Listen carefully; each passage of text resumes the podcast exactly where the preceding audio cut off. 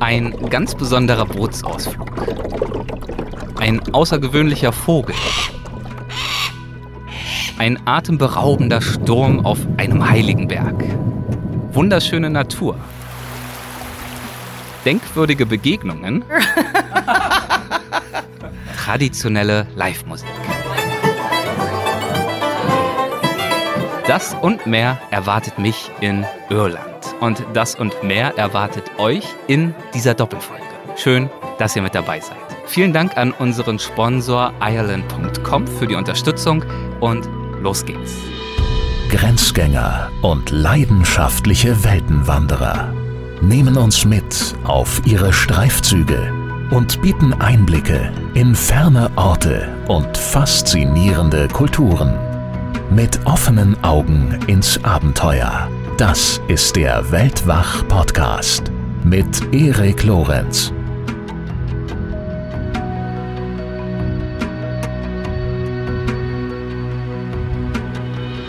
Irland. Ich war vorher noch nie hier, habe aber natürlich so meine Vorstellungen, die ich mitbringe. Wenn ich an die irische Insel denke, dann denke ich zuallererst an das Wort grün. Eine üppig grüne Insel mit Tälern und Gipfeln, Wäldern und Sümpfen, Stränden und Kanalufern und das alles durchsetzt mit malerischen Dörfern und historisch spannenden Städten, dazu gastfreundliche Menschen in diese Natur einzutauchen, mit den Einheimischen in Kontakt zu treten und die Insel kennenzulernen, all das erhoffe ich mir von dieser Reise. Und das geht natürlich, wie fast überall, besonders wunderbar langsam, also zu Fuß oder mit dem Fahrrad. Und deshalb werde ich es möglichst oft auch genauso machen. Ich werde hier einen heiligen Berg besteigen, Radtouren unternehmen, Tieren begegnen, die für die irische Kulturgeschichte von besonderer Bedeutung sind, Menschen treffen, die mich mit ihrer Leidenschaft für diese Tiere, fürs Kochen, Musizieren, für altes Handwerk, die hiesige Natur und so weiter, die mich mit diesen Leidenschaften beeindrucken und ihr könnt mit dabei sein. Wie auch schon in früheren Folgen, wenn ich euch an andere Orte mitgenommen habe, ist mein Ziel nicht für euch die allerbesten Hotels aufzuspüren oder Must-See-Listen zu entwickeln, sondern ich suche nach besonderen Begebenheiten und Begegnungen. Momente also, die das Herz erfreuen und Irland etwas greifbarer werden lassen. Von Dublin aus fahre ich per Mietwagen an die Westküste Irlands in die Grafschaft Mayo und komme in Westport unter. Eine charmante Stadt, die mit ihren bunten Häuserfassaden und mittelalterlichen kleinen Brücken zu den schönsten, lebenswertesten Städten Irlands gehört. 6000 Menschen leben hier und genießen zusammen mit Besuchern wie mir urige Pubs, gemütliche Cafés und erstklassige Restaurants, dazu kleine Buchläden und natürlich das wunderschöne Umland, in dem sich so viel erleben lässt. Ja, und von einigen Stellen aus hier in Westport kann man so zwischen den Gebäuden hindurch etwas ganz Besonderes sehen, nämlich einen sehr markanten, einen kegelförmigen Berg. Das habe ich mir zumindest sagen lassen, denn ehrlich gesagt, heute kann ich davon gar nichts sehen, äh, denn es ist sehr bewölkt, es nieselt hier auch die ganze Zeit und dementsprechend reicht die Sicht einfach nicht aus. Aber ich weiß, dass er da ist und dieses Wissen ist für mich genug, um mich von ihm anlocken zu lassen, denn dieser Berg ist nichts weniger als der heiligste Berg ganz Irlands. Das ist der Croak Patrick. Und äh, dieser Croak Patrick ist das, was ich mir für heute Nachmittag vorgenommen habe. Und deswegen geht's jetzt los Richtung Berg.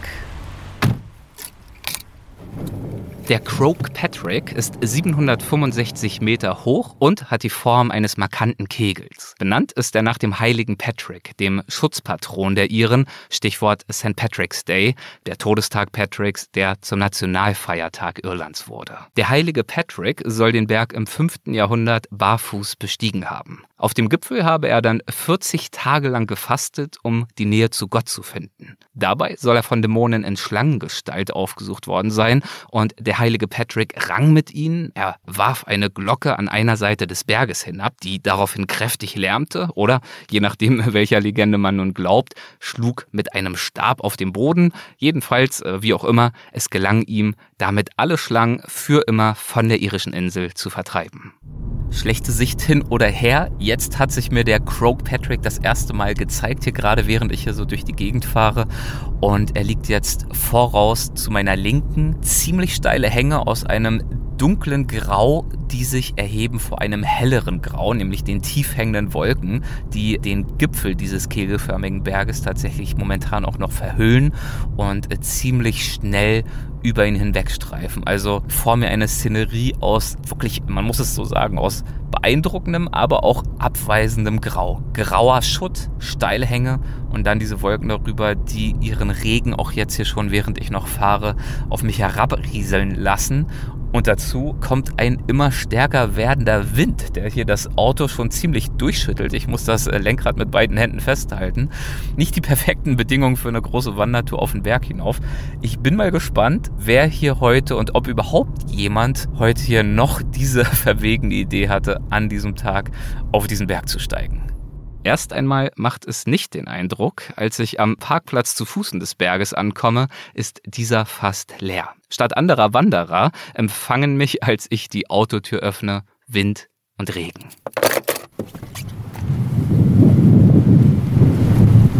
Besonders in den Sommermonaten ist der Berg wahnsinnig beliebt bei Wanderern und vor allem religiösen Pilgern aus aller Welt, die zu seinem Gipfel hinaufsteigen und einige von ihnen in Anlehnung an den heiligen Patrick tun das barfuß. Allein am sogenannten Reek Sunday, auch Girlandensonntag genannt, dem letzten Sonntag im Juli, steigen jährlich etwa 25.000 Pilgerinnen und Pilger den Berg hinauf. Trotz der großen Beliebtheit habe ich im Netz Warnungen gelesen, den Berg bloß nicht zu unterschätzen. Lassen Sie sich nicht von der großen Zahl von Menschen täuschen, stand dort geschrieben, die den Croak Patrick besteigen. Es ist eine anspruchsvolle Wanderung zum Gipfel. So scheint es auch Martin zu sehen, dem ich am Rande des ansonsten leeren Parkplatzes begegne. Martin ist ein älterer Herr, der von hier aus andächtig den Berg betrachtet, als ich ihn anspreche. So, why are you here? Are you considering going up there today? Uh, not today. It's too wild and it's an excuse for not going up. Ihm ist es heute also zu wild dort oben. But probably you know this area and the winds and the conditions uh, much better than me. Would you have any advice for me going forward well, today? I would have strong advice on a day like today with uncertain weather conditions and strong winds. It would be dangerous to go up, particularly the upper slopes where you've scree and Screes like this loose rocks. Uh, right? loose rocks, Yeah. that's right. Okay, then I better really be careful and make uh, wise decisions. So why are you here then if you are not going up? Is this place special to you in any way? It is, uh, well, it's part of our heritage. And while I can't physically go up, I can always look mm-hmm. and get comfort from the fact that this has been here for millions of years. But the association with St. Patrick and with Ireland has over 2,000 years. Hmm. So it is a special place. And this association, St. Patrick, what does that mean to you personally? Well, we're never sure whether St. Patrick did all the things he's supposed to have done, but he is a symbol of Ireland and it's a symbol that's lasted down through all the ages. Also, alle Iren verehren St. Patrick, meint Martin. Gemeinsam betrachten wir den Berg vor uns. Ich sehe den Pfad, der ihn durchs Geröll hinaufstrebt, hoch zu einem von links nach rechts verlaufenden Höhenzug, der rechts dann auf den kegelförmigen Croak Patrick trifft.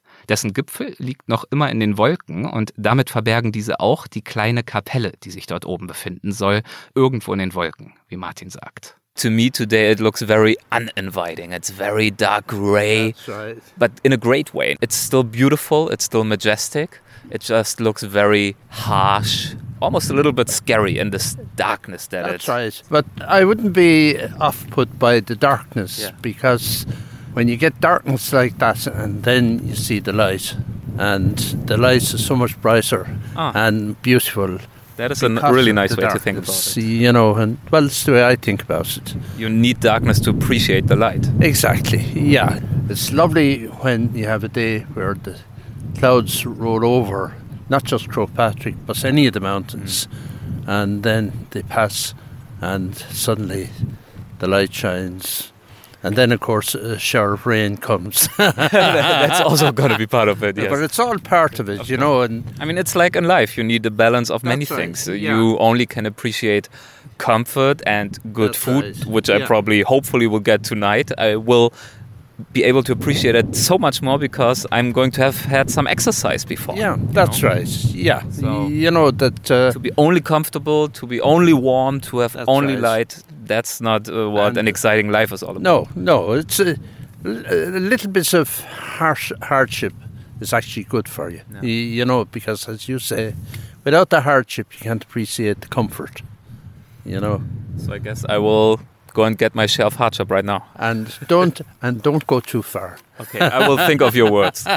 So, and we'll remember you. Your name is. My name is Eric, Eric Lawrence. Hi, Eric. Good Ni- to meet you. Nice to meet you, Martin. Thanks for the advice. You enjoy. Thank you. Bye now. God bless. Ein letzter Gruß und los geht's mit dem Aufstieg. Es ist mittlerweile doch schon 15 Uhr und der Aufstieg äh, dauert einige Stunden, habe ich gelesen. Und jetzt, wo ich den Berg hier vor mir sehe, äh, bin ich auch sicher, dass das stimmt. Und wir werden mal sehen, wie weit ich heute komme. Äh, Martin hat mich ja eindringlich äh, davor gewarnt, äh, über das äh, steile Stück, das dann unter dem Gipfel irgendwann anfängt, hinauszugehen, sondern rechtzeitig umzukehren, um nicht Gefahr zu laufen, bei diesen äh, starken Winden heute äh, dort vom Berg geblasen zu werden. Es geht erst einmal einigermaßen lieblich los. Ein paar Bäume und Büsche, Vogelzwitschern, ein Bach, der im Hintergrund gurgelt. Und bald werden die Bäume und das Gebüsch aber aufhören, denn der Berg selbst ist kahl. So eine richtige, schroffe, abweisende Landschaft. Jetzt bin ich wieder voll im Wind. Ich bin sicher, oben wird es noch viel, viel energischer blasen. Und nun könnte man natürlich anfangen, sich selbst zu bemitleiden, warum es denn hier nun keine Sonne gibt und keinen sanfteren Willkommensgruß für mich. Aber ich muss sagen, ich liebe es. Sonne und helles, gleißendes Licht habe ich ja in Los Angeles, nun weiß Gott genug. Das hier, dieses, dieses raue, das windgepeitschte, das äh, karge Gestein über mir, die grauen Wolken, die äh, schnell über meinem Kopf hinwegziehen, weit oben. Die Bucht hinter mir, die auch grau, dunkel aussieht. Auf der anderen Seite der Bucht weitere Berge, die auch bis in die Wolken hineinragen.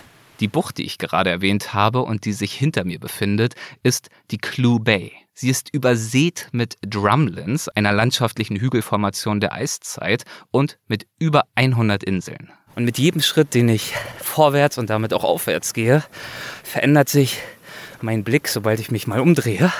Das mache ich jetzt mal kurz auf das, was hinter mir liegt und wird immer weiter und immer schöner und schon jetzt kaum in Worte zu fassen. Eine wunderschöne Bucht, durchsetzt mit kleinen Inselchen, Dörfer mit jeweils so einer Handvoll Häusern, die allesamt von äh, grauen Dächern bedeckt sind, also ein sehr schönes, harmonisches Bild abgeben. Saftig grün Wiesen, die durchschnitten sind von äh, Trockensteinmauern. Das sieht natürlich auch wunderschön aus. Und dann eben natürlich die Bucht und das Meer und die Weite die Berge und die Wolken und der Wind. Ganz ehrlich, jeder andere Ort, jedes andere Land würde bei diesem Wetter wahrscheinlich trostlos, elendig, ausladend aussehen. Aber hier, hier passt das. Hier, selbst bei Regen, selbst im grauesten Licht, protzt diese Landschaft noch, trumpft auf, gibt regelrecht an. Weil sie das Sonnenlicht, das Weiche, das Unebenheiten verbergende, weil sie das alles gar nicht braucht, um auf ihre Weise zu strahlen. Ein letzter Zaun mit einem letzten Tor und dann nur noch die Wiesen, die Felshänge, ein paar Bäche, ich und äh, ein Wanderer, der mir entgegenkommt. Hi, How are you? how's it going? Have you been up? Yeah, Wow, nice to meet you. I'm Eric. Eric, I'm Pauri. Er ist ein schlanker Herr fortgeschrittenen Alters, der einen abgewetzten Hurling-Holzschläger als Gehstock verwendet. Hurling ist eine uralte Mannschaftssportart keltischen Ursprungs, die mit Schlägern und einem Ball gespielt wird und sogar zum immateriellen Weltkulturerbe der UNESCO zählt. Zum Wandern sieht der Schläger aber nicht besonders praktisch aus, da er recht kurz ist und ein gebogenes Ende hat. Natürlich spreche ich ihn an, denn in unbekanntem Gelände mit schwer einzuschätzenden Witterungsbedingungen ist es ja nun mal angeraten, Einheimische nach ihrer Einschätzung zu fragen. Einen Hinweis zum Wetter und damit eine Warnung habe ich zwar schon unten von Martin bekommen, aber ich möchte sie um eine zweite Meinung ergänzen. Zunächst bitte ich ihn aber, sich nochmal vorzustellen, da ich seinen Namen gerade nicht richtig verstanden habe. In Irish, my name is Porrick Willie O'Farty. In English, it's Porrick Faherty. Okay, I'm not going to try to repeat it, but it's nice to meet you. Thank you very much. So um, I'm huffing and puffing my way up right now to Croak Patrick. You are coming the other way. That, of course, makes me wonder have you been up there today? I have been up there, yeah. Okay. I, I've started climbing at 11.30 and I was hoping that the day might get brighter. That's why I started. It was kind of misty and foggy. yeah. and but still I had in my mind to to go and do it today any in any case. So thank God I, I did it. I mean, we can hear it. The wind is pretty intense, so the weather didn't really get much better. Not really um, as you go further up, especially halfway when you come onto the flat, you hit the wind from the northwest. Okay. And then it blows very hard there. And unless you know the terrain, you'd be more or less inclined in turning back. Okay, But- yeah, I've, I've been warned down at the bottom already to not go further than where it gets really steep. Yeah. So, I- do you think I can do it or do you think I shouldn't do it? Oh, of course you should do it. You're, I love your I- attitude. Er sagt, er sei 75 Jahre alt und habe es bis zum Gipfel geschafft. Da würde ich das doch wohl allemal schaffen. Why did you go up today? I'm going there for the last 50 years. 50? 50. Wow. 50. How often? Once a year. Once a year. Except last year and the year previous encounter COVID. yeah. So I, this is my first time this year. How lucky that I meet you then. You did. You haven't been here for a couple of years, and you I'm- only usually do it once a year. Yeah, that's right. Yeah, yeah. It's my it's my annual pilgrimage to Ah. go and do it, or my annual holidays, I could say. Also, abgesehen von den letzten paar Jahren, als es wegen Covid nicht klappte, steigt er jedes Jahr einmal auf den Berg. Und das seit 50 Jahren. Momentan macht er mit seiner Frau für zwei Tage in Westport Urlaub und hat es nicht mehr im Hotel ausgehalten. I couldn't sit around, you know, Yeah. going around with the wife shopping or that. Like, you know that I'm going here today, but my wife, she's only a, a mile away, and she doesn't know I'm going up here today. Why? Uh, Were you scared that she doesn't allow it? That's right. She wouldn't allow me to go up, especially on my own. Seine Frau weiß also nichts von seinem heutigen Aufstieg und er erklärt mir, dass er seinen Hörlingschläger als Gehstock verwende, weil er keine Aufmerksamkeit erregen wollte. Hätte er seinen Wanderstock ins Auto geladen, wäre seine Frau vielleicht misstrauisch geworden. Aber der alte, abgewetzte Schläger, der liegt sowieso oft im Kofferraum herum, weil ihre Enkelkinder damit gern Hörling spielen. And when she sees the hurley in the car, she pays no notice. But if she's seen the stick, she'd be asking questions. So You really thought about that scheme. well done. Yeah. So, why do you go up here every year? Why does it evidently mean something to you?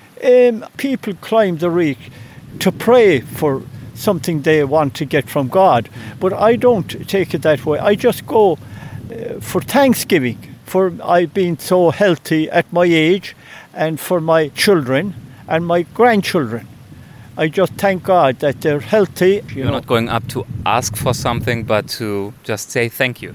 Well, yeah, because lots of people they go and they ask for something, and when they get something, they never think back. Mm. Thanksgiving, you know, Yes, yes. and that's why that's my attitude really. To that's that's very wise to me. Many people ask for things, Yeah. not only on this mountain but in life, right? They have goals, they have aspirations, Yes. and as soon as it happens, they set their eyesight onto the next goal, the next objective, and they need more. And that's right, and they never the next back. career step, the next uh, success, the next holidays, the better car, whatever it is, we always want to move forward. Um, but it's sometimes important in life to take a moment and to appreciate what we have Oh, already yeah, of course, yeah. And that Yeah. can be success, that can be materialistic, but of course, especially the things that you mentioned health and family. Yes, yes, yes. So, how do you feel now after having Oh. climbed for the first time in a couple of years? Oh, I, f- I feel great. And when I go back to the hotel and when I take a shower and stretch out in bed and have my dinner at six o'clock, oh, what a feeling, mentally and physically. You know, what a feeling. like you couldn't put money on it. Like you can't, like winning the lotto. What good is winning a lotto unless you have your health and try to do something that you want to do or like to do? You know, what good is having winning the lotto and just stretch out there and having a big car or a big mansion or that? What good is that really in life? Wir unterhalten uns noch ein wenig über den Berg und das Wandern und draußen sein und darüber, was den Menschen gemeinhin wichtig ist. Aber dann ist es Zeit, weiterzugehen. Nice to meet Nice you. to meet you. Okay. Weiter geht es bergauf, Schritt für Schritt in Richtung Gipfel und in Richtung Wind.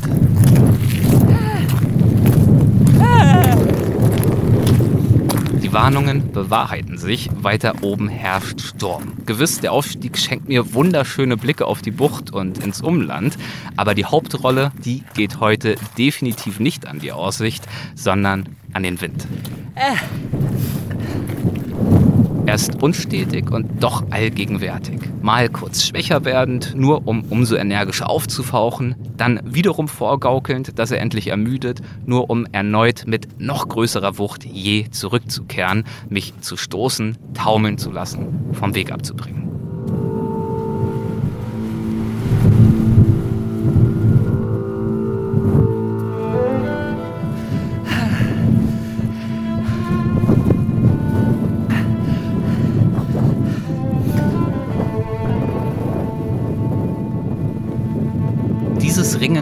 Wind, der Kampf ums Gleichgewicht, dazu die ganz feinen Regentropfen, die auf mich einpeitschen, als ich in die Wolken hinaufsteige. Diese Intensität führt mir wieder einmal vor Augen, dass es beim In der Natur sein nicht nur darum geht, sanftes Wetter und klassische Schönheit zu genießen. Nein, wenn sich die Natur so wie hier in all ihrer gleichgültigen Stärke und Urtümlichkeit präsentiert, in diesem Fall ganz einfach nur mit Wind und Wolken und Fels, dann ist nicht nur die Natur stark, sondern dann fühle auch ich mich stark. Dann muss ich der Natur meine Schritte, meinen Gleichgewichtssinn und auch meinen Willen entgegensetzen. Und mich auf diese Weise, naja, nicht wirklich mit ihr messen, denn sie hätte schon noch einiges in der Hinterhand und im Zweifelsfall säße sie am längeren Hebel, aber trotzdem mit ihr zu ringen, man könnte auch sagen, mit ihr zu tänzeln und sie an mir zu spüren und mich inmitten von ihr, das ist lebendig sein. Oh, meine Fresse. Also, das letzte Viertel hat es jetzt noch mal richtig in sich gehabt. Der Sturm hat noch weiter zugenommen. Ich muss mich mehrfach an den Felsen festhalten, um nicht vom Weg abge abgetrieben zu werden. Es ist ziemlich steil, vor allem aber sehr, sehr windig. Und jetzt endlich schält sich hier vor mir aus dem Nebel, aus dem Regen, aus dem Sturm, aus dem Grauen einerlei die Kapelle heraus. Weißes Gebäude. Wir werden mal sehen, ob ich hier einen kleinen Unterschlupf für eine kurze Rast finden kann. Schaut für einen Eindruck davon, was da oben los war, gern mal bei uns bei Instagram vorbei. Die Kapelle auf dem Gipfel von Croagh Patrick wurde im Jahr 1905 gebaut. Der Zement und Sand für den Bau wurde damals mit Eseln und Pferden hier hinaufgeschafft. Den Ausblick von hier oben kann ich euch leider nicht beschreiben, da mich die Wolken komplett einhüllen, aber die Aussicht an besseren Tagen gilt als eine der schönsten Irlands. Auch in die Kapelle komme ich nicht hinein, sie ist abgeschlossen. Ich kann mich hier zumindest an die Mauer schmiegen und mal kurz dem Wind entfliehen. Und durch ein Fenster konnte ich eben auch einen Blick ins Innere werfen. Ja, eine kleine, nette, gemütliche Kapelle, weiß getüncht, innen wie außen. Aber ich werde hier nicht lange verweilen, denn wer rastet, rostet und in dem Fall bedeutet rasten direkt kalt werden, denn wie gesagt, Wind, Regen, ich bin komplett durchnässt und werde mich jetzt direkt wieder auf den Weg nach unten machen. Ja, und mit Martin, den ich vorhin unten getroffen hatte, war ich mir ja einig, dass das Leben aus Gegensätzlichkeiten bestehen sollte. Also aus Licht und Schatten, aus Mühe und Komfort. Und in diesem Sinne handle ich an diesem Abend und lasse es mir gut gehen. Eine Einheimische, mit der ich in Westport spreche, gibt mir dafür den passenden Tipp.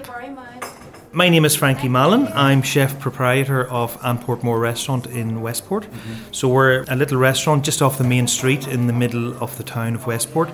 We've been in business 14 years. Also noch einmal, das ist Frankie Mellon, Inhaber des Anne Pourmore Restaurants in Westport, im Geschäft seit 14 Jahren. Frankie sagt, ja, das sei eine lange Zeit, aber es sei nicht immer einfach gewesen. Sie hätten mehrere Rezessionen überlebt, zwei Jahre Covid überstanden und jetzt sehe es so aus, als stehe ein weiterer Winter der Ungewissheit bevor, aber er hofft, dass sie weiter durchhalten.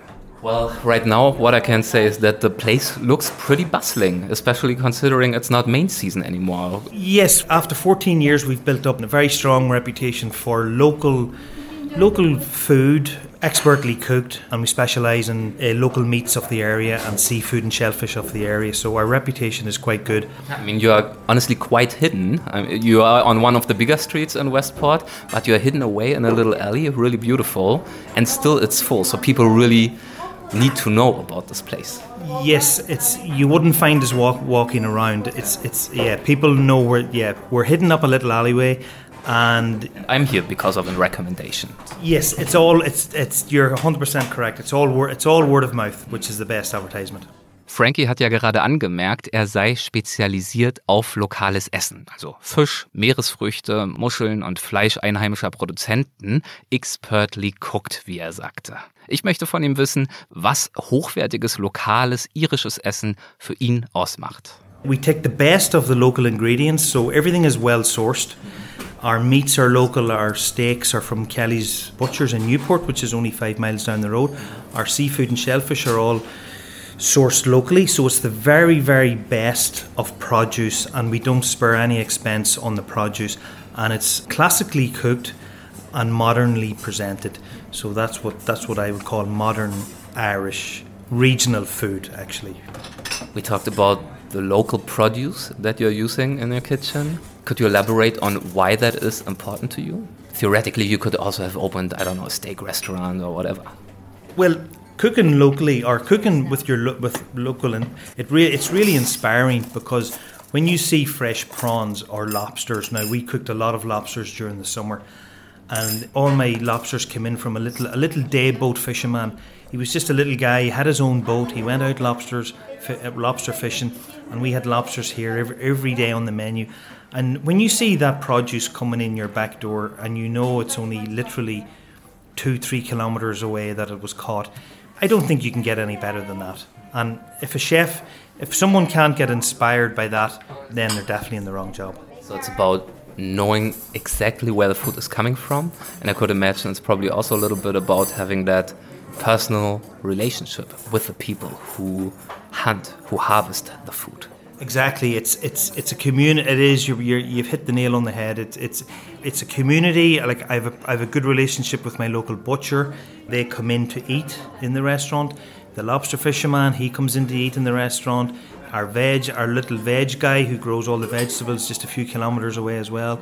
It all builds around the community, and it's it's it's it's a it's a way of life. I, I don't treat it as a job. It's it's actually a way of life. Ich erfahre ja immer wieder gern davon, was Menschen so beruflich tun und warum, also wofür sie brennen und wie das gekommen ist. Und äh, wenn diese Leidenschaft auf direkte körperliche Weise mir zugutekommt, wie in diesem Fall, dann befeuert das mein Interesse natürlich zusätzlich. Evidently you have started to cook quite a few years ago. What prompted your passion to cook? Well, I suppose when I was 16, 14, 15, 16 years old, I used to spend all my. I'm from the north of Ireland, in from County Armagh, but my grandmother was from. She lived down on the loch shore, down beside Loch Ney, which is the biggest loch in Ireland. It's a lake. It's a lake. It's, it's probably, I think it's the biggest lo- lake in Ireland, if not the British Isles. I spent all my summers there, and we used to go foraging, blackberries. We used to make all our own jams, and she made her own brown bread. And of course, Loch Ney is famous for its fresh eels. And the fishermen coming home in the evening would drop us off a bag of fresh eels every evening. I learned how to skin an eel from my grandmother, and we used to cut it up and we used to toss it in flour and put it on the frying pan with loads of butter. And we used to make sandwiches out of them, believe it or not. So that's going back now 40 years. So that's how I first got into. I suppose that that was my inspiration for starting to be a chef. So, mit diesen Aal-Sandwiches nahm sein Interesse für das Zubereiten von Essen also seinen Anfang. Frankie erzählt mir von ersten Praktika, seiner Ausbildung und seiner Arbeit in einem traditionsreichen Sternerestaurant in Nordirland, eine Arbeit, die ihn begeisterte. I knew then I wanted to be a chef after seeing how a proper kitchen works and it was a lot of hard work and it was it was unrelenting but it was very worthwhile. What appealed to you about that? Because, I mean, you mentioned the hard work. That's something that I can relate to. I think of a chef, I think of crazy amounts of stress in a small kitchen, people yelling, steam, smoke, heat. What was it that you liked? I don't know. I just, all I wanted ever to become was to be a chef. And I got into that environment and it was pressure and it was six, five, six chefs in a small kitchen yelling at each other and screaming. And, and during and Who yelled louder, you or the others? Oh well, obviously the boss did, yeah. Um, So you are now the boss. Are you yelling a lot? well, no, uh, no, I, I'm no, I'm actually quite quite mellow in the kitchen. Es ist toll für mich, den Besitzern und Machern hinter kleinen, lokalen Unternehmen wie diesem dabei zuzuhören, wie sie ihren Weg gefunden haben. Ich frage weiter. So, you have been doing this for a lot of years now. Has anything uh, changed throughout the years in terms of how you think about cooking and particularly your cooking? Funny enough, when every young chef starts out, they think they should put 10 things on the plate. And the more you put on the plate, they think the better chef they are. But the older you get, I think I think it's like a fine wine. The less I want to put on the plate. Like if I have three or four things or even five different ingredients on a plate, I think that is more than enough. Mm-hmm. I believe now Keep it simple but good. Exactly. I think I think the older you get, the more simple you want to cook, and I think for me that is the key. That, that's the secret now of our success. Jetzt bin ich aber sowas von gespannt darauf, einen Blick auf die Karte zu werfen. Ich äh, frage Frankie nach Empfehlungen. Our scallops are pretty good. Now we change our menu most nights. We don't have a menu, an a la carte menu. We we have specials every night, so it could change every night. But tonight we have scallops, and we have them on as a starter, and as a main course we have them on with with a local black pudding that is homemade in Kelly's Butchers in Newport, and we're also doing it with a, a warm breast of quail, which may sound unusual. What is quail? Quail is just it's a little game bird that's in season at the moment, but it's smoked, but it's very very mildly smoked. It's not overpowering, and it actually goes really, believe it or not, it actually goes really well with the sweetness of the scallops and the black pudding, of course. Meine Vorfreude steigt. Ich glaube, ich bin begieriger auf diesen Abend und auf dieses Mal, als Frankie es sich vorstellen kann. Ich lasse meinen Blick über das Menü schweifen, erwäge Krabbensalat, Schweinekotelett, gebratenes Rumpsteak oder auch gegrilltes Seehechtfilet mit Blumenkohl, folge aber schließlich Frankies Empfehlung und wähle die Scallops, also die Jakobsmuscheln. Well, you're mo- you're more than welcome to be in Westport. You're more than welcome to be in my restaurant, and we will do our very best to look after you. Ich möchte hier nicht euren Neid wecken, daher nur so viel. Es war köstlich. Auf diese Weise körperlich und mental gestärkt fühle ich mich dann am nächsten Tag auch wieder bereit, es erneut mit dem Wind aufzunehmen. Dieses Mal auf zwei Rädern. Ich habe mir den Great Western Greenway ausgesucht, also den großen westlichen Grünweg, wörtlich übersetzt. Das ist ein 42 Kilometer langer Radweg, der durch einige der schönsten und rausten Landschaften Westirlands führt. Vorbei an Bergen, Flüssen und Küstenlandschaften und durch Wälder, Moore und Dörfer. Die Strecke beginnt in Eccles Sound, einem Nest am nördlichen Ende von Eccles Island, der größten irischen Insel. Hierhin lasse ich mich von Westport aus chauffieren, und zwar von Paul, in dessen Fahrradverleih ich mir auch das Fahrrad ausgeliehen habe, mit dem ich heute unterwegs sein werde. Als wir unser Ziel erreichen, da, klar, regnet es. So now we're sitting in your car in the rain in Achill Sound, looking out into the mist, into the haze, and I'm about to embark onto a pretty uh, lengthy uh, bike journey. What do you feel like if you see this weather? Um, is that a good idea today? Well, I mean, this is typical weather, so it does not. There's no such thing as bad weather. It's just bad clothes. So that's the one who will stay in the car. Yeah, but it's but it. Hold on, it's 14 degrees and there's a little bit of rain, so uh, you will survive. We never lost anybody yet. So I'm not getting any pity from you. No, That's fine. so I'm going to uh, cycle the Greenway, um, a very uh, popular cycling route. Why is it so popular? What's special about it? well, I suppose the Greenway, which was formerly um, in the main a railway line. The primary positive thing about it is that it's off-road cycling and uh, people feel a lot more secure. This allows people to enjoy the beauty of uh, the scenery in Clew Bay uh, safely and off-road. Also, der heutige Greenway war einstmals, wie Paul gerade erwähnte, eine Eisenbahntrasse. Die Westport to Eccles Railway wurde im späten 19. Jahrhundert eröffnet und 1937 dann stillgelegt. It used to be a railway line, but uh, something that I find almost equally fascinating is that they have been able to turn this uh, former railway line into the cycle path, not 10 or 20 years after the fact that the railway line has closed, but decades and decades later. I would have expected that this must be a big challenge. Uh, certainly, there were new buildings, new properties, new ideas to use the land. Um, how did they manage to bring that route back in this new green, sustainable travel kind of way?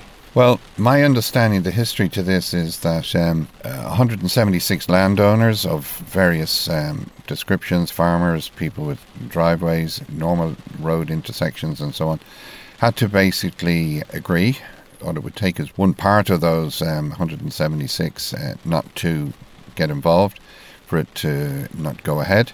So this was a great success. Um, so they had to agree to allow cyclists Access, to yeah. basically drive through their private property. yeah, or, or pass it, yeah. Weil seit der Stilllegung der Eisenbahnstrecke so viel Zeit vergangen ist, gehört das Land, durch das sie einst führte, also mittlerweile längst verschiedensten Personen, die es für unterschiedlichste Zwecke nutzen, zum Beispiel für Landwirtschaft. Jeder einzelne Landbesitzer entlang der gesamten früheren Strecke musste deshalb sein Okay für das Projekt geben. Now, It's amazing that everybody agreed on that. I mean, what other example today is there out there where so many people agree on something? Well, there you go. Um, what it did was it revitalized the town of Newport. In Mulranny, the hotel had been closed for 25 years, and now that's a, a very successful uh, venue for weddings, the pubs and the restaurants. So they've all benefited from the success of the Greenways, brought new life into this side of the bay. So it revived these towns, it revived certain businesses such as the hotel that you mentioned, and it also attracted, or maybe still attracts, small business owners like yourself. You also came to Westport because you saw an opportunity thanks to this this bike route. Yeah, it's um, an opportunity, small and large. And other counties in Ireland have taken a good look at this project and have replicated it in places like Limerick and Kerry, Waterford, and there's many more on the way. So it's a really good role model for a kind of tourism that spreads the income that comes with visitors, mm-hmm. not only to one or two big hotels, but to many, many different kinds of people and businesses. Any final advice for me today? No, just be careful of the sheep and the goats. Are they standing in the way? yeah, they'll be on the trail. Okay. That's all. That's it. Mit diesem Tipp ausgestattet bin ich nun bereit für den Aufbruch. All right, Eric. See you back in Westport. Okay, here we go. Es geht los.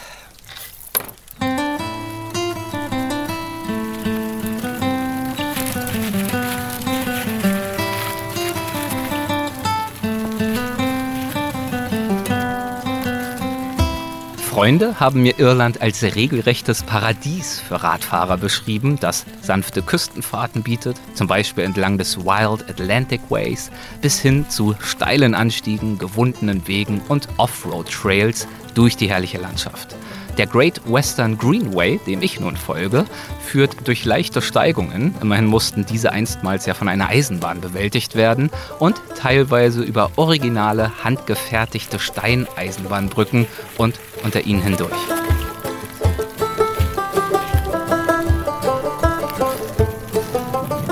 Ja, das ist eine der Besonderheiten dieses Greenways. Die allermeisten Abschnitte führen jenseits der Straße entlang, manchmal sogar in so einem großen Abstand, dass man sie gar nicht sieht. Das ist natürlich wunderbar. Zwischen Farmen hindurch, über Hügel, über Heidelandschaft, durch äh, torfbedeckte Hänge. Und bisher ist der Belag wunderbar. Entweder ganz, ganz glatter Asphalt oder hier und auch ein bisschen Kies. Also ich kann sagen, es rollt soweit.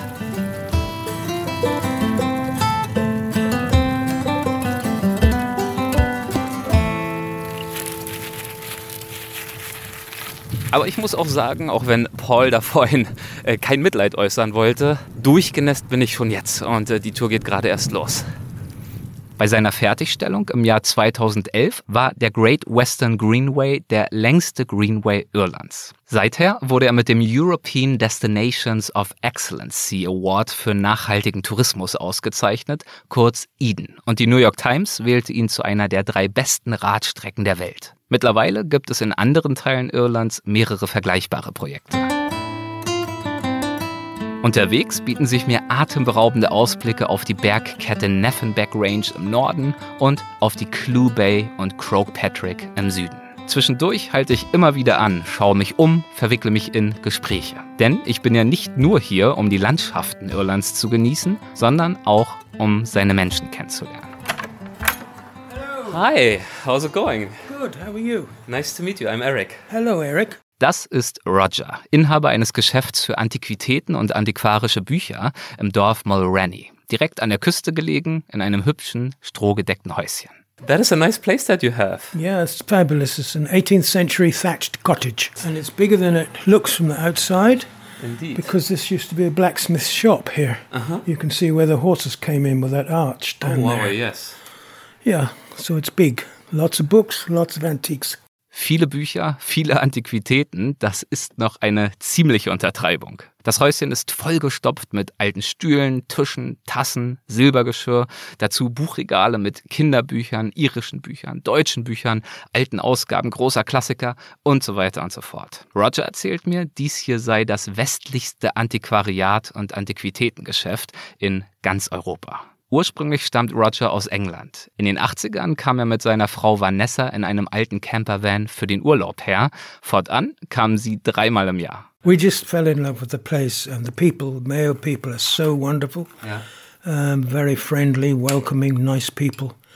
And we just fell in love with it and moved here and bought a house and stayed here. Roger erzählt mir weiter aus seinem Leben. Zwischendurch kommen mal Kunden ins Geschäft. You okay? Yeah, give me a shout if you want anything. Dann unterhalten wir uns weiter über ihn und über die Grafschaft Mayo, in der wir hier sind und die er so sehr liebt. You mentioned part of the appeal of uh, Mayo back then for you and your wife, your partner, was its friendly people. And could you elaborate a little bit on that for people who have never heard of this region, Mayo? Yeah.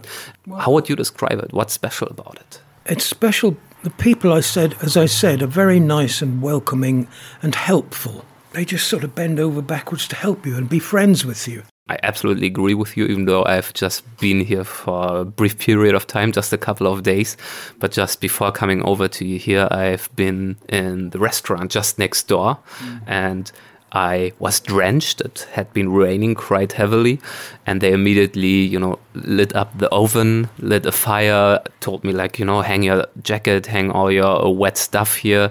then, then locals came and gave me all kinds of advice about Dublin and about how to take the train and what to definitely not miss and how to continue to travel. So I am leaving here with lots of notes, uh, lots of good advice, and uh, not least of all, a really warm feeling inside that I feel really, really welcome. Good, you will do. They, I tell you, they're beautiful people. They've been wonderful to me. And my wife died recently in June, and I've had an outpouring of love from, from people. Yeah. They come in here, people I don't even know.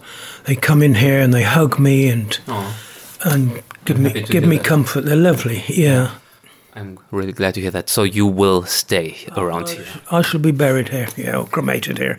And, uh, yeah, and scattered on my animals, dogs and cats' graves along with Vanessa. Yeah. Die Menschen hier haben ihn also nach seinem furchtbaren Verlust aufgefangen. Wegen ihnen ist er mit seiner Frau damals ja auch hierher gezogen. Wegen ihnen und der Natur hier. It's rugged and beautiful. There are mountains, sea, wild areas. The beauty of it, I suppose, and the wildness of it. I, I actually love that. The wind and the rain and the mist. Yeah, even that. Sometimes the wind can get a little bad when it's going at about 110 miles per hour, and sometimes you go out and you can't stand up in it. But um, Isn't that also kind of empowering to feel this might of, of nature? yeah, it is. It's very lovely. Yeah, yeah. Um, so yeah, we we've been very very happy here. This area is very very beautiful, and here in Mayo we have the only true wild natural goats to Ireland. Hier sollen also die einzigen wilden, wahrhaft irischen Ziegen leben. Roger erläutert, es gäbe auch andernorts verschiedene Arten wilder Ziegen, aber diese hätten sich vermischt mit unterschiedlichen Arten von Hausziegen und seien nicht mehr reinrassig. So I look out the window sometimes and there are goats on my neighbour's lawn eating their lawn and flowers, which they sometimes don't like, but I enjoy them and think they're fantastic die einzigen echten wilden irischen Ziegen. Das äh, klingt natürlich interessant. Die Rede ist von der Old Irish Goat, Irlands heimischer Ziegenrasse, die vom Aussterben bedroht ist und nur noch in abgelegenen Bergregionen in wilden Herden vorkommt. Da trifft es sich wunderbar, dass sich nur anderthalb Kilometer die Straße runter das kleine, aber feine Besucherzentrum der Old Irish Goat Society befindet, die sich den Schutz dieser Rasse zum Ziel gesetzt hat. Ihren Namen trägt die Old Irish Goat zu Recht, denn alt ist sie, diese Rasse. Ihre Geschichte reicht bis tief in die irische Vergangenheit zurück, 5000 Jahre. Im Besucherzentrum erklärt mir Michael Wallace. These goats are more Irish than the Irishman, so they've been here longer. Mhm. In historic terms, they're here long before an Irishman came in. When Europe was one landmass, the old Irish Scots moved from we'll say, Norway round to Ireland overland 5,000 years ago in the Neolithic age and have been here ever since. Seit damals war diese Ziegenrasse über Jahrtausende hinweg die einzige, die es auf der irischen Insel gab. Sie lieferte den Kelten und Wikingern Milch, Fett, Fleisch, Leder, Haare und Horn und sie fand Eingang in die irischen Mythen und Legenden. Sie lieferte Fell für Trommeln und Pergament für die Mönche zum Beschreiben. Diese Ziegen wurden daher zu einem Symbol und Sinnbild für die Geschichte Irlands und sie bewahrten während großer Hungersnöte viele Familien vor der schlimmsten Not. Wegen dieser langen, reichen Geschichte bedeuten sie auch Michael viel. How they managed to help families live through horrible famine times and that the goat was there. And I'm not an animal person, but I do like these goats. And I do like how they've, they've survived through history and how they've helped the Irish people through hard times and they're still here. And now it's time for the Irish people to help them. Help them, look after them goats. Denn diese Ziegen benötigen heute Hilfe. So uh, there used to be big, big, massive herds of them, but through time, through crossbreeding with other breeds of goats, the 100% DNA of the old Irish goat diminished. Anfang des 20. Jahrhunderts wurden andere optimierte in Anführungszeichen Hausrassen in Irland eingeführt, die die Old Irish Goat Stück für Stück verdrängten. Zusätzlich wurde der Lebensraum der Ziegen kleiner. Mittlerweile ist die Old Irish Goat stark gefährdet. Zwischenzeitlich gab es nur noch wenige Dutzend Tiere. Um die Rasse zu retten, formierte sich 2012 die Old Irish Goat Society hier in Mulroney. Zuvor waren in den hiesigen Bergen einige Ziegen entdeckt worden, von denen Experten glaubten, es könnte sich um einige seltene Exemplare der Old Irish Goat handeln. Eine Vermutung, die DNA-Tests dann bestätigten.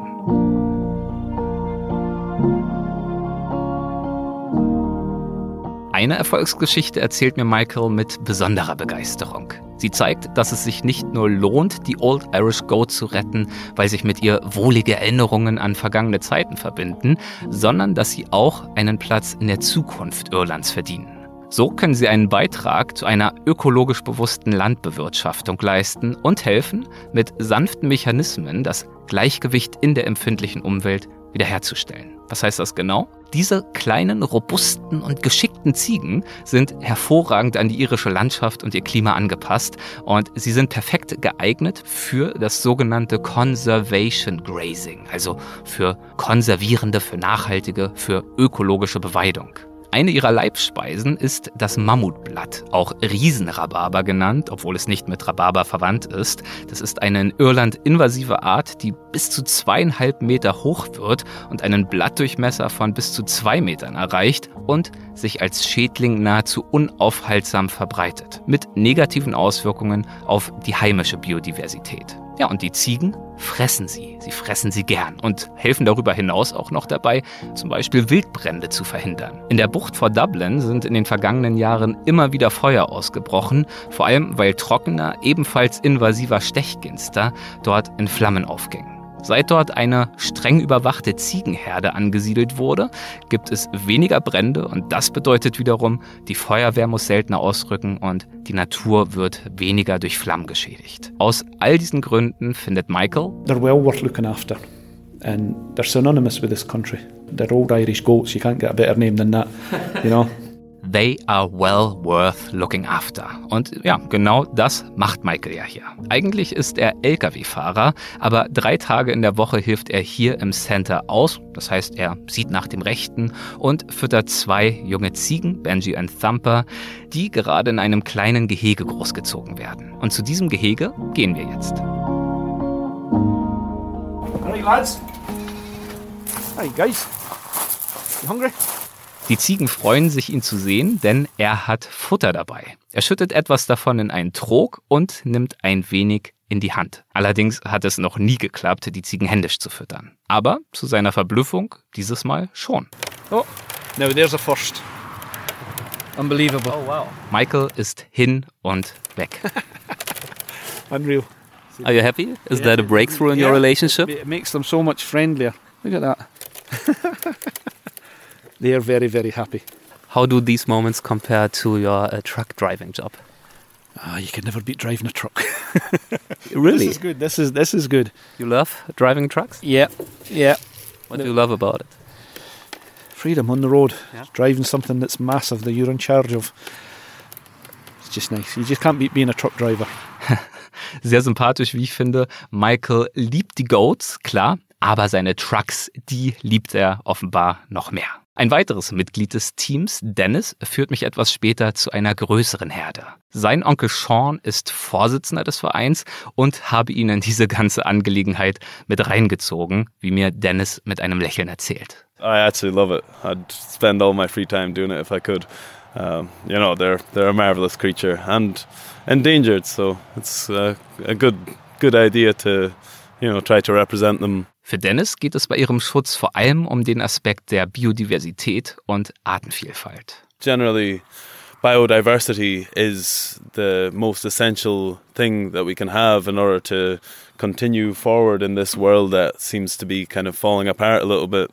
And so, you know, the the more species that we have, the you know, the I guess the better prepared we will be for this future. And I also get the sense, um, just because of their really old age, they have existed for thousands of years. It's also kind of a cultural aspect to keep them because I mean we put a lot of effort into keeping up some of the oldest buildings around. Exactly that. But what about having some of the animals that actually used to live between these old buildings while they were erected hundreds or thousands of years ago? Yeah, yeah, yeah. You you you said it right there. It's important to keep them around, even if it was just to look at them. They're gorgeous in the way that they behave. When you see them on the on the mountains, this proud kind of silhouette with the mighty horns, it does really gives you a strong kind of sense of awe and satisfaction. Wir unterhalten uns über den Wert von Natur- und Kulturerbe, von Tradition und kommen auf die mit unendlicher Hingabe und Kunstfertigkeit gebauten Trockensteinmauern zu sprechen, die hier seit Jahrhunderten gebaut werden. Some traditions I, I understand a lot of traditions are oh not necessary at all but some are beautiful like you know the craft that goes into these stone walls you know that it's not just as simple as putting a rock on a rock um, They are so beautiful. I mean, blend into the landscape Yes, you know yes. no mortar it's just oh it's beautiful yeah I think stone walls, äh, Trockenmauern, Lesesteinmauern in German, right. they make almost every scenery look more beautiful. That's and it. this scenery here is already beautiful anyway. So oh, yeah add, add to the beauty yeah, add to the beauty. why not And adding to the beauty further are definitely are these these old goats that are happily feeding right in front of us right now. oh yeah they're they're looking very satisfied altogether So what does it uh, do to you when you see them like that roaming like pretty much freely here on this meadow in this in this beautiful scenery? That's basically what you're trying to do with the society, with the project, right? I suppose Bringing so. them back into this landscape. Yeah, well, and and you know, first and foremost, uh, protect them. They're an indigenous and endangered breed. you know, they'd be able to live by themselves if there wasn't this kind of human encroachment on, on their terrain, their turf. So uh, they just need a, a little bit of help right now to get numbers back and hopefully in time to get a few spaces that are designated to them and, uh, of course, protect them hopefully by law. And, you know, let them do their thing after that, you know. We as men are, are the stewards of nature now. And so we, we should start acting like it. Für mich ist dieses Engagement rund um die Old Irish Goats ein wunderbares Beispiel dafür, wie man, naja, wie man zum einen verantwortungsvoll mit der Natur umgehen kann. In diesem Fall geht es ja zum Beispiel darum, Feuer zu unterbinden und zum anderen aber auch Tradition zu bewahren und in die Gegenwart zu führen. Jedenfalls Tradition die in der Gegenwart noch äh, eine gewisse Bedeutung haben, noch eine gewisse Relevanz haben. Und das trifft auf diese Ziegen, diese Goats ja alle mal zu.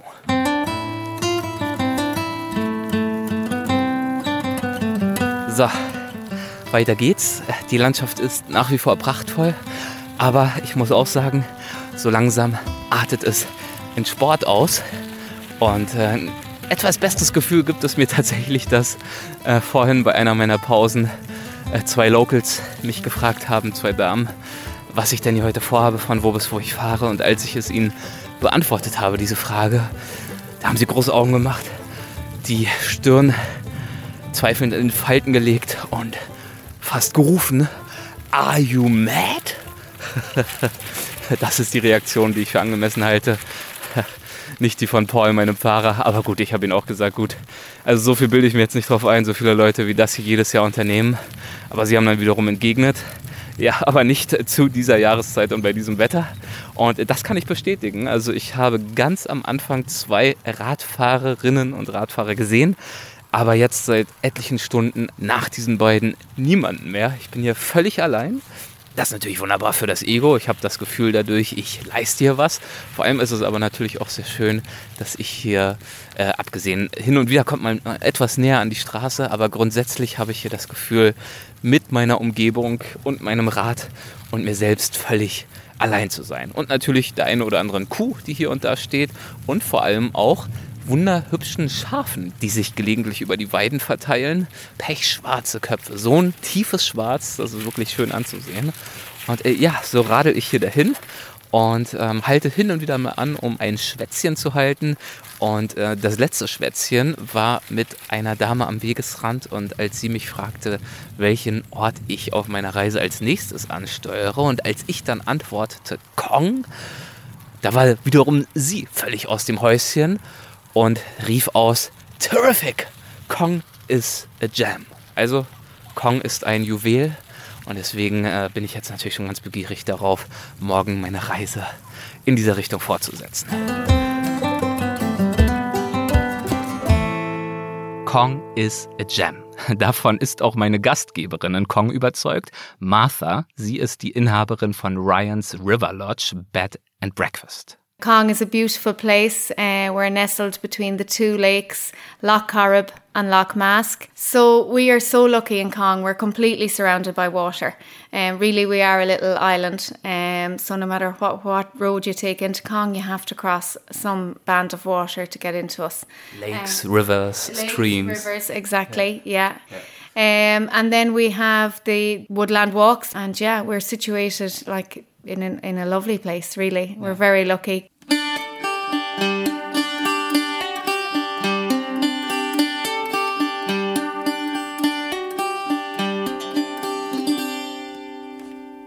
Kong ist ein charmantes kleines Dorf. Es liegt zwischen zwei Seen, ist umgeben von Flüssen und Bächen, vollgepackt mit Geschichte und Charakter und garniert mit wunderschönen Wäldern, die ich stundenlang durchwandere und den Überbleibseln der Kong-Abtei aus dem 12. Jahrhundert. Mitunter kommt Kong daher wie aus einem Märchen entsprungen.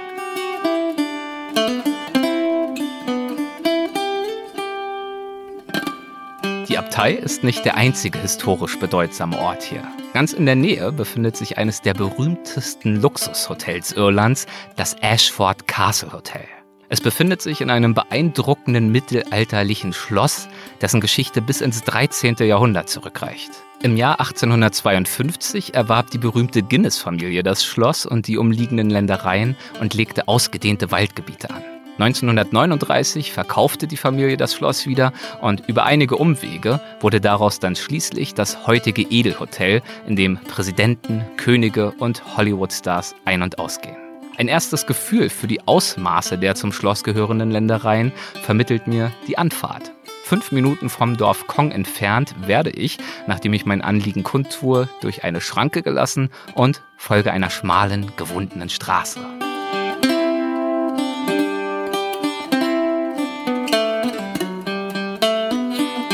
Schon jetzt äh, herrscht eine ganz besondere Atmosphäre, muss ich sagen. Also zunächst bin ich durch äh, dichten Wald gekommen. Es war relativ düster, Bäume dicht an dicht, alle mit Efeu bewachsen. Dann öffnet sich der Blick über weite Wiesen und Hügel. Das ist ein riesiges äh, Golfareal. Und dann ein paar Minuten später fällt zuerst der Blick auf den See und dann davor auf Ashford Castle. Ein imposanter Bau, ich habe ihn gerade bisher nur im Vorbeigehen gesehen. Dunkler Stein, Jahrhunderte alt. Und äh, Locals, mit denen ich in den letzten Tagen gesprochen habe, haben den, diesen Bau äh, zum Teil mit dem Buckingham Palace verglichen. Aber ich werde mir jetzt mal einen eigenen Eindruck machen. Ich bin allerdings weniger wegen des Schlosses hier, als wegen des dahinterliegenden Sees, Loch Corrib, des mit 200 Quadratkilometern größten Sees der Republik Irland. Ich stelle mich an einen Steg neben dem Schloss und warte auf meine Verabredung. Nach wenigen Minuten vernehme ich das Geräusch eines Bootsmotors. Kurz darauf sehe ich ein wunderschönes, sich näherndes Holzboot. Hi Frank. How are you? Good to see you. Hi. How are you doing? Sorry, I'm a lot of stuff in my hands. How Nice to meet you, I'm How are you Eric. doing? Nachdem ich eingestiegen bin und mir eine Schwimmweste übergestreift habe, legen wir ab. Frank steuert auf den See hinaus. Zu unserer Rechten erhebt sich Ashford Castle in all seiner turmgespickten Pracht. Zu unserer Linken und geradezu erstreckt sich die riesige Weite des Loch Currab, unterbrochen von kleinen, baumbewachsenen Inseln, die die Bucht vor Ashford Castle vom restlichen See abschirmen. Where are we going right now? Like, which kind of route are you We're choosing? going to the shelter of an island here because the wind is quite strong outside the island, so we'll we'll try inside the shelter of Ashford Bay here. Yeah. Also, weil der Wind wie an den vorherigen Tagen auch heute noch immer heftig bläst und auf dem offenen See zu stark wäre, steuert Frank den Windschatten einer der Inseln an. Aber eins nach dem anderen, wer ist dieser Frank eigentlich? Okay, my name is Frank Costello, and I'm from here in Ashford in Cong County, Galway, and I'm a fishing guide, or in Ireland we call it a gilly. So I've been doing that now for next year it'll be 30 years. Seit 30 Jahren ist Frank Costello hier auf dem Ashford Castle anwesend, also Angelführer, und steht damit in einer langen Familientradition. Schon sein Großvater lebte und arbeitete von 1917 an als Farmmanager auf dem Anwesen, damals noch für die Guinness-Familie. Franks Vater trat in dessen Fußstapfen und arbeitete ebenfalls für die Guinnesses. Als die berühmte Familie das Schloss dann verkaufte und die neuen Besitzer es in ein Hotel umwandelten, arbeitete Franks Vater weiter für das Anwesen, fortan jedoch als Angelführer. Ein Job, den er über Jahrzehnte hinweg behielt, bis er 1974 starb. Frank war damals gerade einmal fünf Jahre alt und hatte folglich nicht die Gelegenheit, viel von seinem Vater zu lernen. Trotzdem liegt ihm, so sagt er selbst, das Angeln offenbar im Blut. Family tradition, yeah. I guess fishing in the blood, yeah. Die Angelsaison geht hier von Mitte Februar bis Ende September. In dieser Zeit ist er an den meisten Tagen hier draußen auf dem See unterwegs und hilft seinen Gästen dabei, Forelle und Lachs an den Haken zu bekommen. Und obwohl er das, wie er erwähnt, seit nunmehr 30 Jahren macht, ist er seiner Arbeit noch immer nicht überdrüssig. I still love it. Uh, The only time it gets old is if it's maybe pouring rain and very cold all day. Then obviously it can get a bit um, tiring. But other than that, I, I love it. Yeah. As a fishing guide, what is the main value, the main uh, service that you are bringing to your clients? I suppose as one American man said to me one time, he arrived down to the boat and he wasn't exactly, um, what would I say, very friendly. He just said, uh, "Bring me to the fish," and I guess uh, he didn't say hello or anything. It was just, "Bring me to the fish." Uh, so I guess that's my job in, in a nutshell. But um, of course, there's a lot of other things. You're a, you end up being a, a lot of things to a lot of different types of people. Uh, some people aren't couldn't care less whether they caught a fish or just out pass the time or see the scenery, and then you have the die-hard fishermen that just want to catch at any. Uh, uh, that's the main objective. So you meet all sorts of different people, of course. Uh, So, so your knowledge is, of course, how to fish, how to fish, where to and fish, where to fish. what That's- time of the year to fish, and where to go at the time of year. That's, I guess, what makes a, a fishing guide. That's your job. What do you usually catch? Uh, mainly trout, brown trout. Yeah, yeah. But uh, nowadays, uh, you nearly always put most of the fish back, nearly all the fish back again. So catch and release. Because otherwise they are too rare, or just because you are fed up with eating fish? Uh, just 'cause I'd rather uh, see them swim and fight another day. I, I, I do eat an odd one, but very odd one. But uh, mostly put them back. And most of the clients I've had, uh, especially from Ashford Americans, uh, and especially fly fishermen, of course, they wouldn't dream of killing a fish. So it's all catch and release. Außerhalb der Angelsaison beschäftigt Frank sich dann auf andere Weise. And then in the winter months, I kind of pass the winter by building an odd uh, wooden boat like we're in today. So this boat I made myself. This boat that we are sitting in right now, you made yourself. Yeah, that's it. I was wondering, like, when you came around the corner and picked me up on the pier, I was, of course, impressed immediately because it's so pretty. It's such a pretty boat. Uh, well, there's not too many wooden boats, unfortunately, anymore. It's nearly all fiberglass now. Die meisten Boote seien heute also aus Glasfaser gefertigt, aber jene von Frank sind aus Holz. Er fertigt sie in den Wintermonaten selbst an, ist also nicht nur Angler, sondern auch Bootsbauer. Und diese außergewöhnliche Leidenschaft ist auch der Grund, aus dem ich ihn kennenlernen wollte. How did you get into building boats in addition to all of that? I mean, that's I feel like I'm sitting in a little masterpiece. It's really so pretty. I definitely will take a few photos to put it on our website for people to see. Well, I still still have my father's boat, which this year is actually 60 years old, and it's still in good shape, still good boat. Uh, but I always had that's what I used in the beginning, and then I had a good sized shed, and I guess nothing to do in the winter, so I decided I might have a go. Er besitzt also noch das einstmalige Holzboot seines Vaters, mit dem dieser schon auf dem See hier unterwegs war und das nunmehr 60 Jahre alt und noch immer in einem guten Zustand ist. Mit diesem Boot verfügte Frank also über so eine Art Best-Practice-Vorlage und er verfügt über einen Shed, eine Werkstatt, neben seinem Haus. Und so beschloss er eines Tages im Jahr 2005, obwohl er eigentlich wenig Ahnung von der Arbeit mit Holz hatte, zu versuchen, sein eigenes Boot zu bauen. Viele traditionelle Bootsbauer nehmen ihr Wissen mit ins Grab, aber Frank erzählt, dass er das Glück hatte, von mehreren angeleitet zu werden, jedenfalls bei seinen ersten beiden Booten. Anschließend musste er dann selbst lernen. Dabei gibt es keine exakte Schablone, an die man sich jedes Mal halten kann. Man muss sich in jeden einzelnen Bau neu hineinfühlen.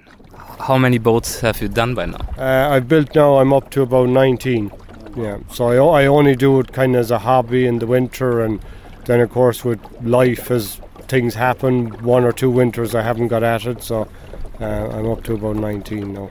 Do you keep all of them? Do you I, collect know, them? I, I usually sell them off to people. Yeah, yeah. How much work goes into one of them usually? Uh, I'll just push out here a little bit. Yeah, uh, a lot of work, an awful lot of work. Probably, I've never actually kept track of the amount of hours, but I tried one time, and a friend of mine that also builds them, he reckons about four or five hundred hours in, in a boat. So. It's a long, long, as, as I just say, it's not a race, it's really a marathon. You just have to stick at it, and uh, it usually takes me about just over two months to build a boat, uh, normally a bit over two months.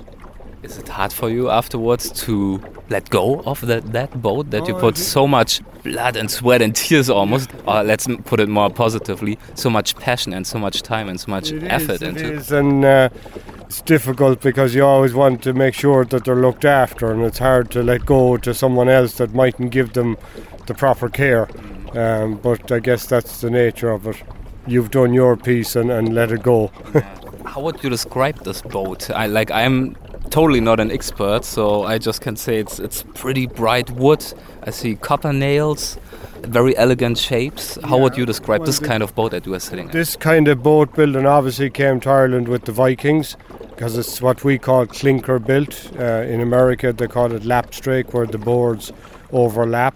Das äh, wiederhole ich sicherheitshalber kurz. Frank sagt, diese Art von Boot wurde von den Wikingern nach Irland gebracht, denn es sei Klinkerbuilt. Und bei dieser Klinkerbauweise werden die Planken des Rumpfes nicht Kante an Kante angebracht, also plan, sondern einander überlappend, wobei jeweils die obere, die untere Planke überlappt. Ansonsten sind seine Boote, erklärt Frank, einfach Lake Boats, Seeboote. Einen anderen speziellen Namen haben sie nicht. Frank fertigt sie aus Lärchenholz an, das von Eichenleisten und Kupfernägeln zusammengehalten wird. Frank und ich legen an einer der Inseln in der Ashford-Bucht an. Klein, waldbewachsen und menschenleer. Shall we have a look at the island? Yeah, we can. And maybe we can uh, boil the kettle and I'll make a cup of tea with the Kelly kettle. Eine Tasse Tee auf einer einsamen Insel, das klingt gut.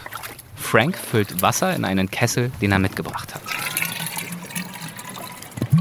Nun zückt Frank ein paar Holzreste, die er aus seiner Bootswerkstatt mitgebracht hat. Die Zweige im Wald wären natürlich viel zu feucht und entzündet mit ihnen ein kleines Lagerfeuer, in das er den Kessel hineinstellt. So, um, looking at the boat uh, here in front of us while the kettle starts uh, boiling, uh, what would you say makes a good boat builder? Like, what's the secret? of being able to create something like that? I suppose the number one thing you have to have is patience and lots of it, and uh, just uh, endurance to keep keep with it because boat building, this type of boat building, is very slow and you don't really see much progress every day. You just have to keep at it.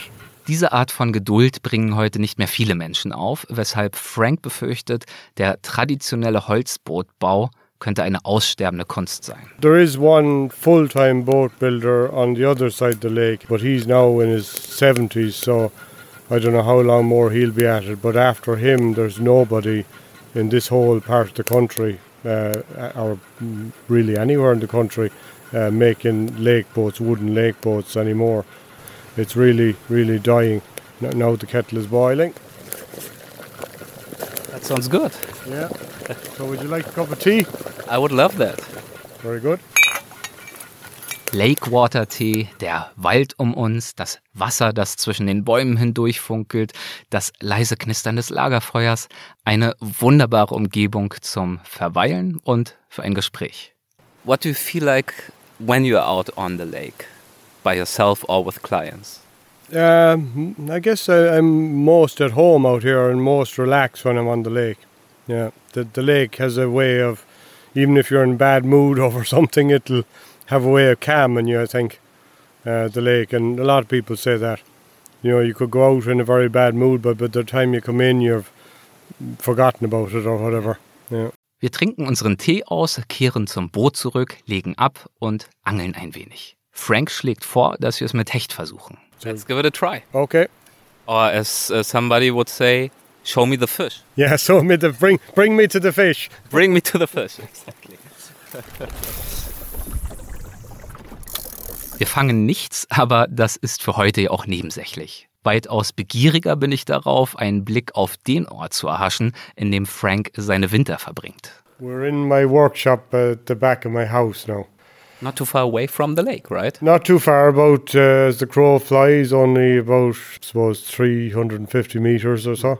Umgeben vom Duft der Holzspäne erklärt er mir hier ganz genau den aufwendigen Prozess des Bootsbaus. Das Zuschneiden der Planken, das Vorbohren von Löchern für jeden Nagel, um das Holz nicht zu zersplittern, das händische Abfräsen und Zusammenfügen der einander überlappenden Planken, das Dämpfen der Eichenrippen, damit er sie in die richtige Form biegen kann, das Handhobeln der rauen Kanten und das Auftragen von fünf Lackschichten. Derweil vergehen Stunden, Tage, Wochen, Monate und am Ende steht nach meinem Dafürhalten ein Kunstwerk. To me, it's amazing. So much time spent, and then you have a beautiful product like this that will be out there ideally for decades to come. Decades to come if you look after my father's boat outside there that's 60 years old. So if you look after it, it'll last, yeah. How much does somebody have to pay for a boat like that? I feel like there's so much work and know how and love and patience in it that it's Uh, almost well, impossible to quantify. I'll, I'll answer it in this way in that uh, really, unless you enjoy what you're doing and that you couldn't financially really get paid for boat building. Uh, and a lot of people that have done it would agree with that, that it, it doesn't make sense financially, really. The hourly wage is something Yeah. that would be highly depressing Yeah, if if you would calculate it. If you worked it out, you'd probably, you'd, you'd cry at the end of it. Yeah. So you really keep going because of passion. Uh, that's it. When I have the time, uh, I, I don't have as much time now as I used to because I've uh, two and a half year old twins. So uh, it's a bit uh, hard to get to the sheds than when I was. But I, I'll try and, and hopefully maybe one or two of them might show an interest in it in years to come, and it'd be great to pass it on. It would be great to pass it on. Das ist doch eine schöne, hoffnungsvolle Aussage zum Schluss, wie ich finde. Und ähm, ja, vielleicht hat Frank ja tatsächlich Glück und eines seiner Kinder interessiert sich für seine Handwerkskunst und bewahrt sie damit vor dem Aussterben. Ich nehme meinen Abschied von Frank und damit für dieses Mal auch von euch. In der nächsten Folge geht es weiter mit meinen irischen Streifzügen und Begegnungen, dann unter anderem mit weiteren Naturerkundungen, mit einem ganz besonderen Raubvogel und mit einer Violinistin, die auf traditionelle irische Musik spezialisiert ist und von der gibt es bei dieser Gelegenheit dann selbstverständlich auch etwas zu hören. Ich hoffe, ihr seid wieder mit dabei. Macht es gut. Bis dahin, euer Erik.